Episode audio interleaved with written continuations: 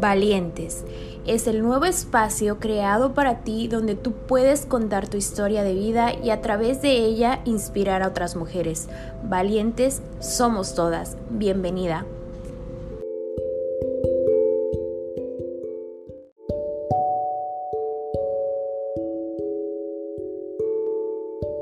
Hola, bienvenidos a Valientes. ¿Cómo estás? ¿Cómo va el día de hoy, la noche, la, la mañana? No sé a qué hora del día me vayas a escuchar, pero pues solo quiero recordarte que estás en un espacio seguro, en un espacio creado para ti y que si bien no sé cuál sea la fórmula de la felicidad, porque no la sé, sé que lleva muchos, muchos blanquillos, porque creo que el ser feliz va a depender de todo lo que tú quieras y de la energía que le pongas a eso que quieras. Y bueno, previo a eso estaba yo en el chisme, realmente bastante chisme con mi invitada que me ha caído de perlas. Es una chica extraordinaria y vamos a hablar un poco de estas situaciones en la vida que nos impulsan a querer ser mejores o a cambiar nuestro destino, a cambiar la forma en la que vemos la vida y sin duda tenemos que pasar por una catarsis para saber qué es lo que queremos, hacia dónde vamos y que una sacudidita nunca nos hace mal. Hola Bren, ¿cómo estás? Bienvenida a, Valientes el día de hoy. Hola, mire, estoy bien, súper agradecida por la oportunidad de en este espacio seguro, como tú bien lo dices. ¿Tú cómo estás? Súper aquí, ya sabes, en el chisme, porque estábamos con como muy afines las dos y eso me da mucho gusto de tener a mujeres como tú acá en el podcast. A ver, cuéntanos un poquito de ti, qué haces, a qué te dedicas. No, qué ya soy. Mira, mi nombre es Brenda, me gusta que me digan Brenda. Tengo 27 años, soy emprendedora ya desde hace un año más o menos. Tengo dos negocios bastante buenos que la verdad es que me encanta hacerlos. Soy mamá 24/7, ese es un tema que compartimos tú y yo, cañón. Entonces, pues básicamente en eso estoy. Eh, llevo dos años también eh, estando eh, independiente en mi vida, ¿no? Viviendo de forma independiente. Qué padre. A ver, cuéntanos un poquito qué significa para ti la palabra catarsis y cómo llega tu vida. ¿En qué momento llegas a decir, híjole, creo que no es esta la vida que quiero? Pues mira, eh, la palabra catarsis para mí significa muchísimo, ¿no? Como ese momento en el que mi ser me pidió sentir, liberarme de todas las emociones que había venido acumulando a lo largo de mi vida. Eh, había venido reprimiendo muchísimo mis emociones y yo creo que una de las cosas que más recuerdo es, no sé, ese último día que estuve en casa de mamá, eh, que hubo una pelea bastante fuerte que yo dije, no, o sea, o yo me quedo aquí, ¿no? Sufriendo, pasándola fatal, o tomo las riendas de mi vida. Y pues eso fue lo que hice con todo el temor del universo porque no conocía a nadie en donde estoy viviendo actualmente. Pero pues me atreví. Te atreviste. ¿Y por qué? ¿Por qué decidiste irte de tu casa, independizarte? ¿Qué detonó en ti el ser independiente? Pues mira, Sori, nunca para serte sincera, nunca me sentí parte del lugar en donde vivía. O sea, como que siempre hubo mucho rollo familiar, como que las emociones en la familia nunca fueron importantes. Entonces, como que una parte de mí siempre me, llevaba a, tomar decisiones diferentes, ¿no? De la forma en la que a mí me educaron. Entonces, básicamente yo fui esa este, ovejita negra de la familia. Uy, llamamos a las ovejas negras en este podcast. de hecho, te voy a interrumpir tantito. Mi comunidad del, del dinero y de una de mis grandes mentoras se llama así, Black Chip, que significa ovejita negra. Entonces, me, me resuena mucho eso y, y, me da gusto escuchar que también seas una Black Chip. ¿Pero por qué? ¿Por qué? Cuéntame. Y soy del team o sea, como, te decía, nunca me sentí como parte, siempre iba como en contra de, de, lo que me decían que tenía que hacer. Eh, yo fui mamá bastante joven, tenía 20 años. Para mí era súper joven. Digo, yo sé que hay mamás más jóvenes, pero pues la verdad es que yo era súper inexperta y como todos, ¿no? Creo que no hay un manual para ser la mejor mamá, pero pues sí, en ese aspecto sí estuvo como, como bastante difícil. Entonces yo estaba llena de cosas, quería estudiar, quería hacer cosas, pero pues evidentemente no lo podía hacer en ese momento, ¿no? Y pues justo eso, o sea, fue como eh, gran parte de un todo, ¿no? Como que fue una, una paredcita que fui yo construyendo mi, mi propio murito en donde no me dejé sentir, no me dejaba sentir como que yo decía, ay, es que todo está bien, ¿no? Pero no es cierto. O sea, siempre me llegaba este lado de estás mal, o sentirme mal, más bien. Entonces, eso, creo que fue un cúmulo de muchas cosas en donde yo decidí decir ya, o sea, ya basta, estaba cayendo en depresión, ahora lo veo mucho más claro, en ese momento no lo sabía, pero sí, o sea, me la pasaba así como que, pues triste, peleando todo el tiempo, de mala, súper irritable, e incluso llegaba a desquitarme con mi hija, cosa que 100% no me representa el día de hoy y que he venido trabajando muchísimo, pero en definitiva, o sea, creo que si tú no estás bien, tu entorno no va a estar bien. claro. Sí, entonces creo que fue la mejor decisión de mi vida, 100%. Sí, aparte llegan como muchos pensamientos a tu vida y, y a lo mejor la intuición, ¿no? De decir, creo que podría estar mejor. Y ese creo se convierte en realidad cuando vas a la acción, cuando dices, ok, lo voy a hacer, o sea, no creo, lo voy a intentar a ver cómo me va. ¿Y qué pasó en este proceso de independizarte? ¿Te duele independizarte? ¿Es difícil independizarte? ¿O si es esta gran maravilla de, uy, me voy de casa a mis papás y, uy, fiesta todos los días? Cero. Te puedo decir, Sorin, que los dos años que llevo, de hecho, justo hace dos semanas cumplí dos años en este departamento, no he hecho una sola fiesta. no. Porque evidentemente antes de del, uy, me voy de casa de mis papás, no, o sea, es como, a ver, ¿qué vas a hacer? no, en ese momento yo tenía un trabajo online porque pandemia fue Pero desafortunadamente la empresa, como muchas, pues se fueron a la, a la quiebra, ¿no? Entonces me despidieron, este, no me finiquitaron al 100%, entonces yo dije, Dios mío, ¿qué voy a hacer? No me puedo regresar a la casa de mis papás. Claro. Entonces, pues ahí fueron momentos bastante difíciles porque literal yo llegué aquí con mi cama, mi ropa, mi hija, las cosas de mi hija y para de contar, o sea, yo no tenía nada más.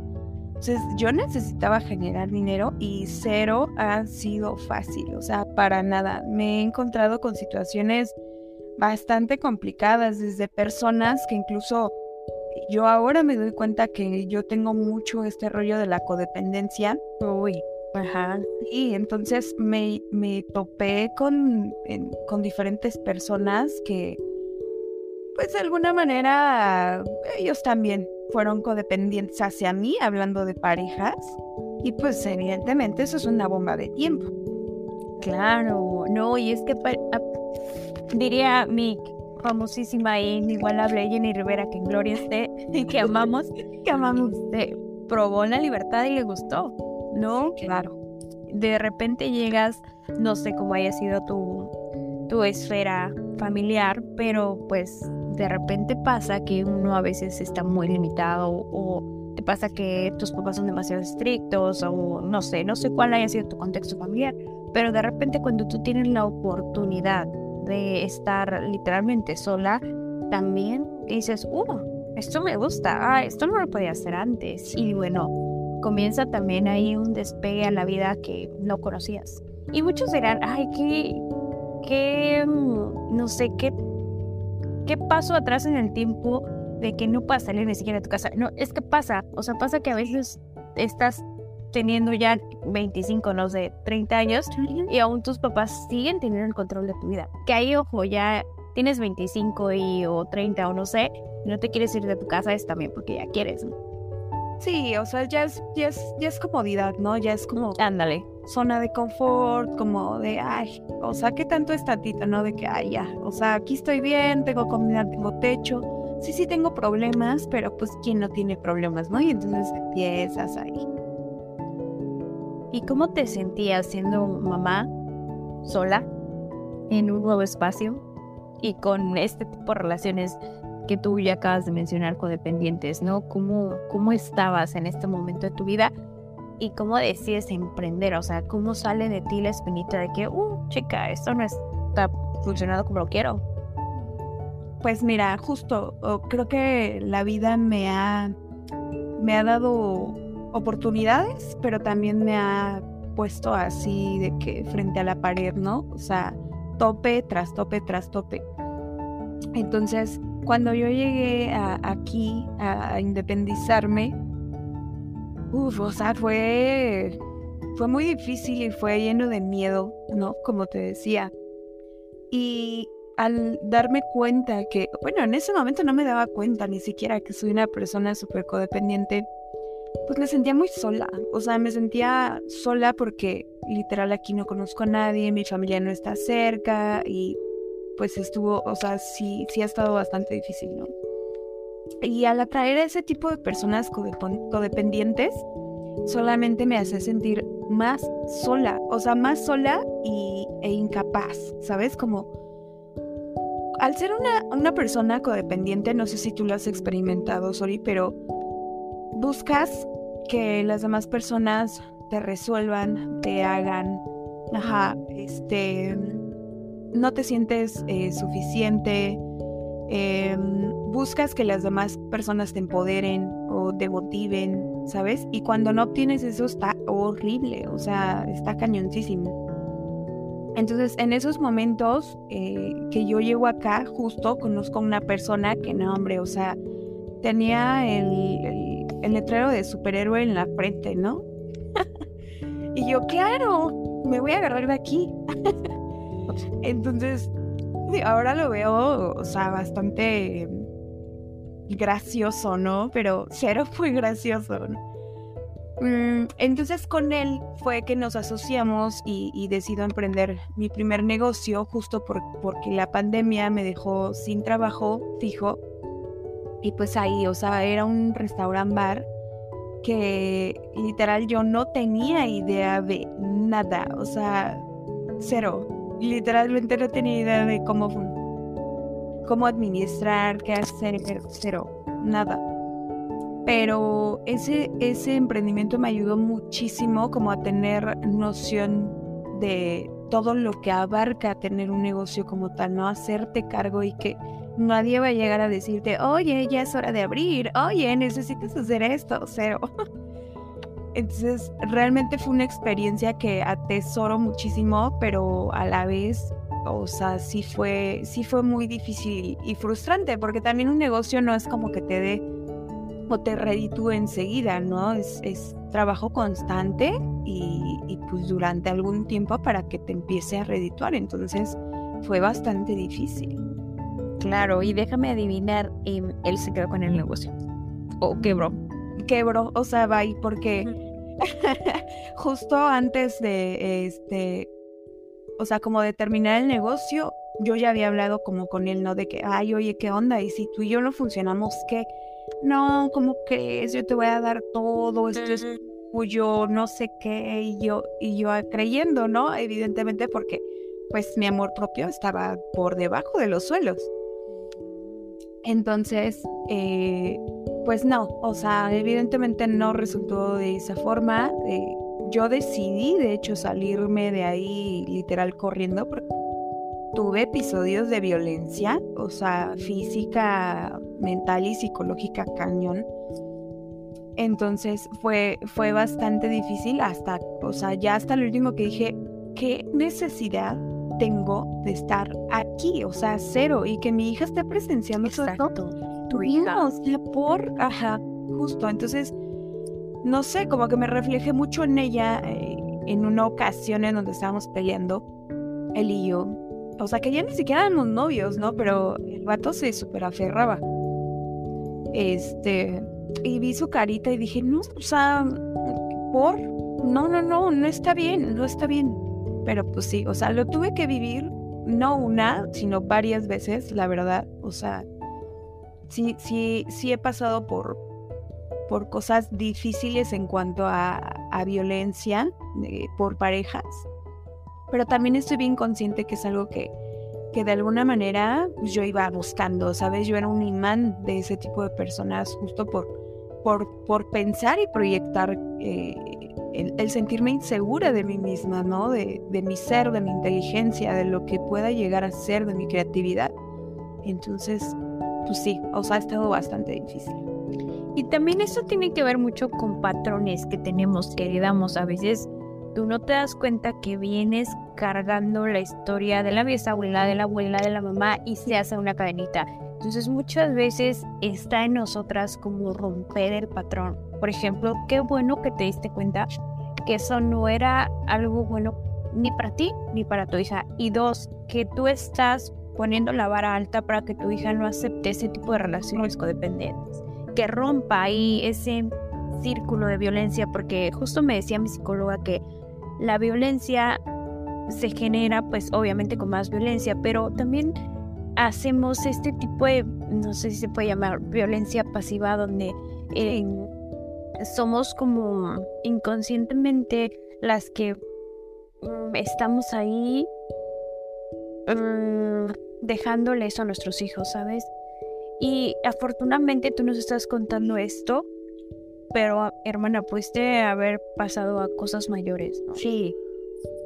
Sí, sí, 100%. La verdad es que como te digo, o sea, fue, fue un gran aprendizaje, fue muy doloroso, claro, que fue, o sea, al darme cuenta, porque de alguna manera lo sabes, o sea, yo no sé si tú has pasado por esta situación, sorry, pero para las que nos están escuchando, em, nosotras sabemos, o sea, de alguna manera nosotras sabemos que lo que está pasando no está bien, y como tú dices, muchas personas son pasivo-agresivas que eh, es este término en donde pues la persona te puede decir así como un comentario venenoso, pero relax, ¿no? O sea, está faltando el respeto, no te está diciendo groserías como directamente, pero pues el mensaje está cañón, ¿no? Está súper cañón el mensaje eh, final. Entonces sí es bien importante lo que mencionabas, ¿no? De escuchar nuestra intuición, porque eso a mí me ha híjole, yo creo que si yo hubiera visión eh, en, mi pasado o en ese tipo de relaciones, sí me hubiera evitado mucho, o sea, muchísimo. Y, el romper este tipo de patrones, ¿no? Que, que aprendimos, ¿no? De, de, nuestra familia, de la forma en la que nos educaron y demás. Y empezar a cuestionarnos y educarnos y tomar terapia y escuchar podcast y, o sea, Creo que ahorita ya hay muchas herramientas que nos están ayudando muchísimo y eso se agradece. Claro, sí. Primero darte cuenta, ¿no? Y, aunque suene cliché, contárselo a quien más le tengas confianza porque posiblemente esta persona pueda ayudarte y pues tomar acción, ¿no? Digo, cada persona tiene su historia diferente y luego muchas veces te juzgan y dicen, ay, ¿por qué no te fuiste antes? ¿Por qué no viste las las red flags. No, es que no las ves realmente o no las quieres, eh, correcto, dar a notar, ¿no? O sea, mucha gente por pena, por, por los estereotipos que traes de tus, no sé, tus papás o tus creencias que tienes de antes, ¿no? Que ya eres una mujer y con un hijo y ¿cómo lo vas a dejar? ¿Quién te va a querer con una mujer eh, con un hijo? Este, ¿cómo le vas a hacer? Eh, ¿Vas a ser madre soltera? Y luego, ¿quién? él necesita un hombre, él necesita un papá. Y, es, y a veces por muchas de esas situaciones te quedas ahí. Y porque justo lo mencionamos en muchos episodios, es que no te das cuenta cuando ya estás realmente metida en el, en el hoyo. O sea, realmente esta relación codependiente te lleva a un momento a que ni siquiera puedes tomar decisiones. Sí, totalmente. O sea, la misma palabra lo dice, o sea, el ser codependiente es literal en todo, o sea, económica, este, mental, emocional, o sea, como que pones tu vida en las manos de otra persona, ¿no? Tus decisiones, este, cómo te viste, o sea, como muchas cosas. Entonces está bien cañón. Y sí, o sea, muchas veces ni siquiera te das cuenta que vas al hoyo, ¿no? Pero tú sigues avanzando porque quieres que funcione, porque te dijeron que tenía que funcionar. tenía que funcionar, ajá, justo. Entonces, porque si no funciona, entonces ya fracasas, porque si no funciona, justo lo que dices, ¿no? ¿Quién te va a querer con un hijo, no? Porque a mí me lo decían, o sea, mi mamá me lo decía, ¿no? Ay, no, ¿y a ti quién te va a querer con un hijo, no? ¿Y a ti quién? O sea, ¿sabes? Y era como de, oh, eso no ayuda. en realidad, en realidad prefiero estar sola que mi, mi hijo o mi hija crezca sano, que crezca con buena salud mental, que aprenda a ser feliz o que sea feliz con lo que él le plazca pero que no esté viviendo una relación de violencia, una relación de gritos, una relación codependiente. Eso es creo que más triste todavía, porque entonces, mm, como volvemos a decir, él vuelve a repetir lo mismo y si no se vuelve en una persona violenta, se convierte en una persona violentada. Correcto. Sí, sí, sí. Entonces es súper importante ese tema, ¿no? Y, y sí, o sea, creo que lo importante primero es darse cuenta, ¿no? El, típico amiga date cuenta, como sí, 100% es como, y lo que dices, contárselo como a, la persona que más confianza le tengas. En este caso, yo me hundí mucho en ese tipo de relaciones, específicamente en dos. Em, justo por eso, por no tener eh, como, como estas personas, ¿no? Eh, a mi alrededor.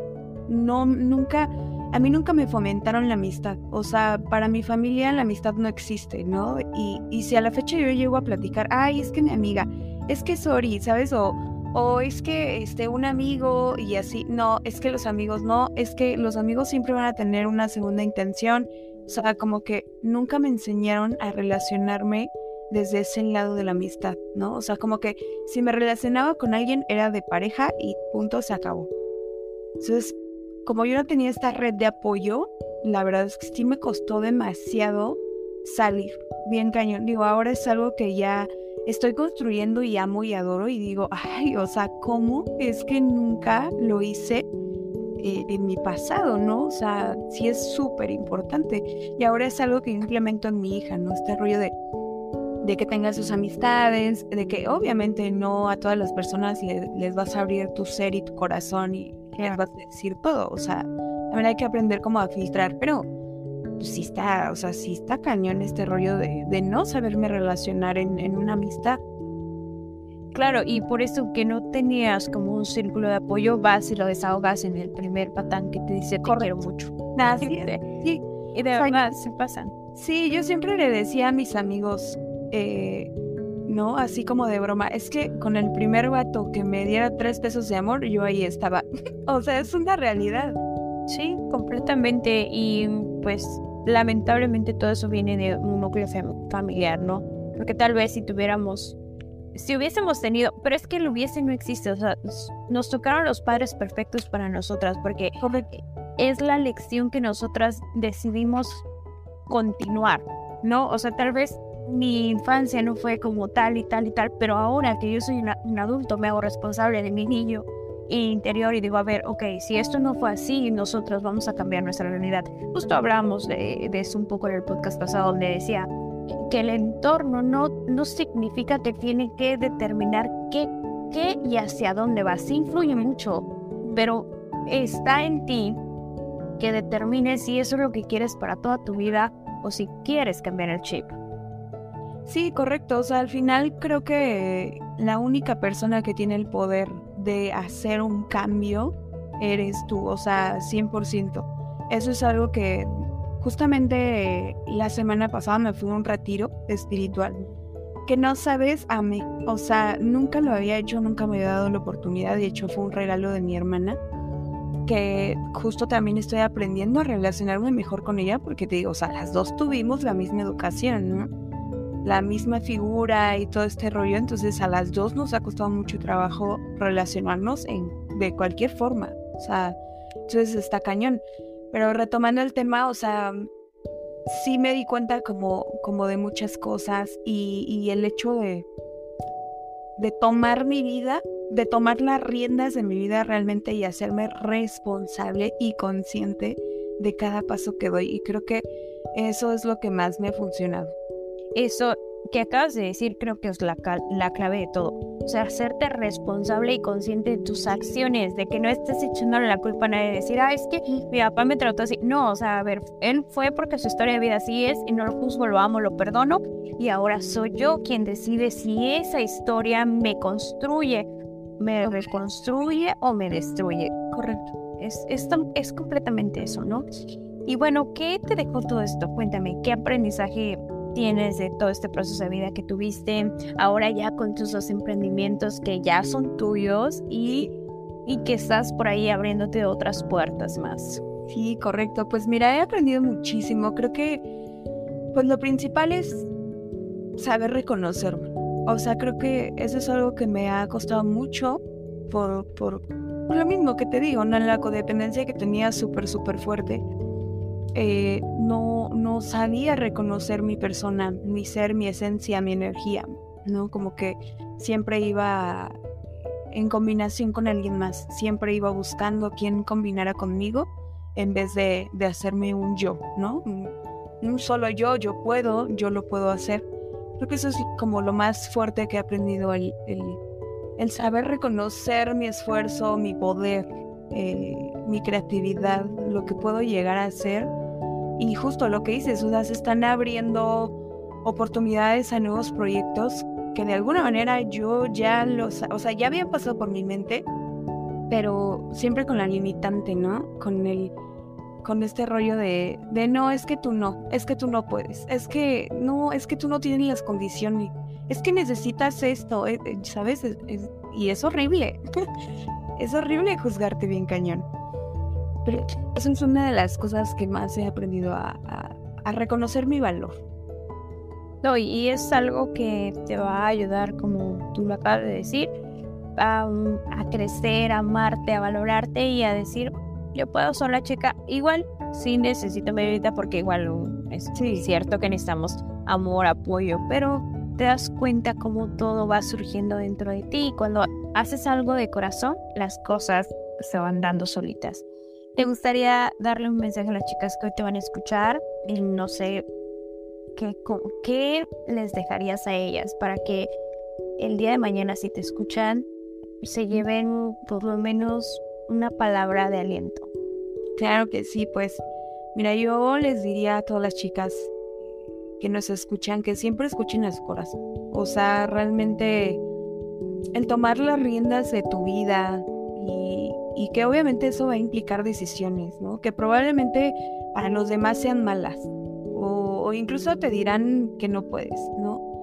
Pero creo que cuando tú estás segura, debes de hacerlo. O sea, digo, es que ni siquiera debes de estar 100% segura, ¿no? Con tener esta espinita de como que el impulsito, así como, ya sabes, la intuición, entonces hazlo, o sea, ve por todo aquello que siempre has soñado, trabaja, disciplínate, respeta tus propios límites, eh, séte fiel a ti misma, eh, respeta lo que te prometes, porque creo que no podemos ir por la vida esperando a que alguien más le apueste a tus sueños, ¿no? O que te diga que lo vas a lograr, eh, que pues debes de confiar en ti o en la vida o el universo, ¿no?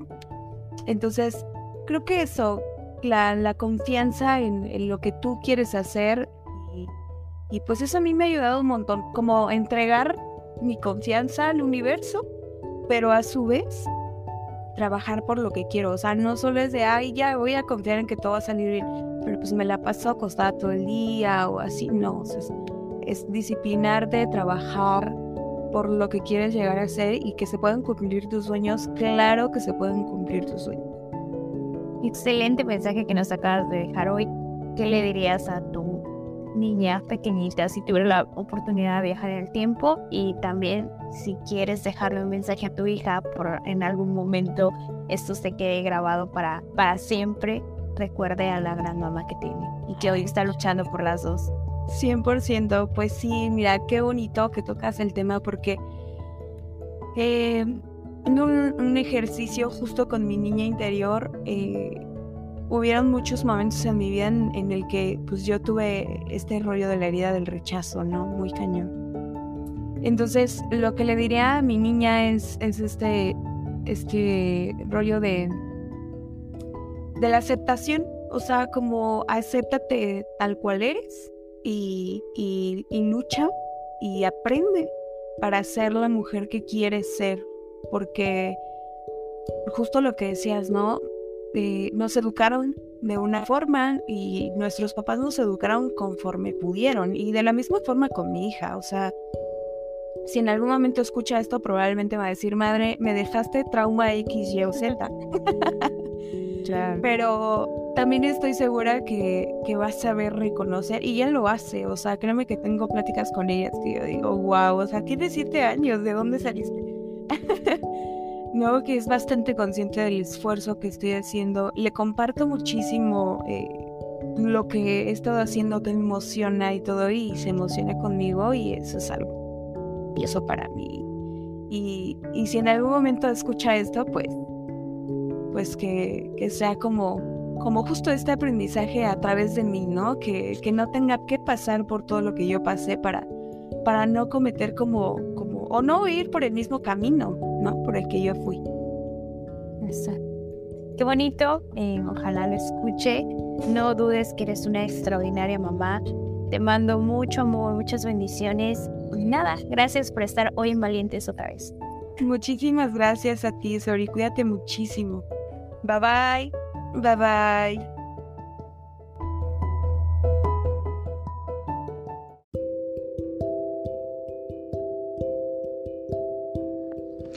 Esto fue Valientes. Espero que el contenido de este podcast te haya agradado y si es así, compártelo con tus amigas para que esta comunidad siga creciendo. Bye bye.